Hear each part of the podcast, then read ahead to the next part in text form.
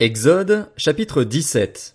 Toute l'assemblée des Israélites partit du désert de Sin pour parcourir les étapes que l'Éternel leur avait ordonnées, et ils campèrent à Réphidim.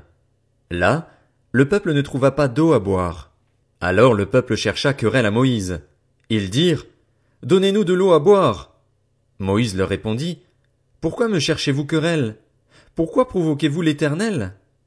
Le peuple était là, pressé par la soif, et murmurait contre Moïse. Il disait, pourquoi nous as-tu fait quitter l'Égypte? Si c'est pour nous faire mourir de soif, moi, mes enfants et mes troupeaux?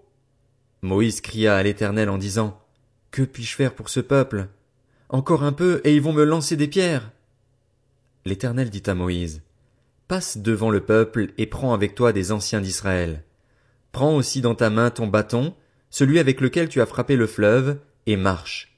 Je me tiendrai devant toi sur le rocher d'Horeb.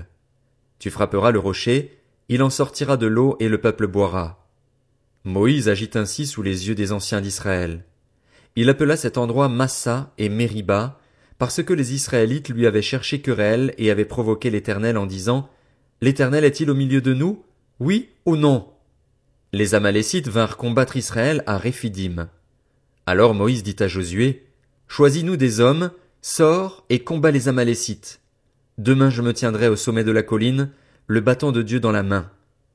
Josué se conforma à ce que lui avait dit Moïse pour combattre les Amalécites. Quant à Moïse, Aaron et Hur, ils montèrent au sommet de la colline. Lorsque Moïse levait la main, Israël était le plus fort, et lorsqu'il baissait la main, Amalek était le plus fort.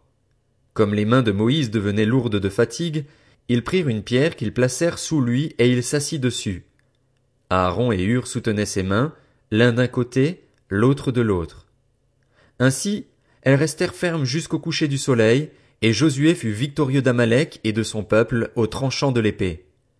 L'Éternel dit à Moïse, Écris cela dans le livre pour qu'on s'en souvienne, et déclare à Josué que j'effacerai le souvenir d'Amalek de dessous le ciel.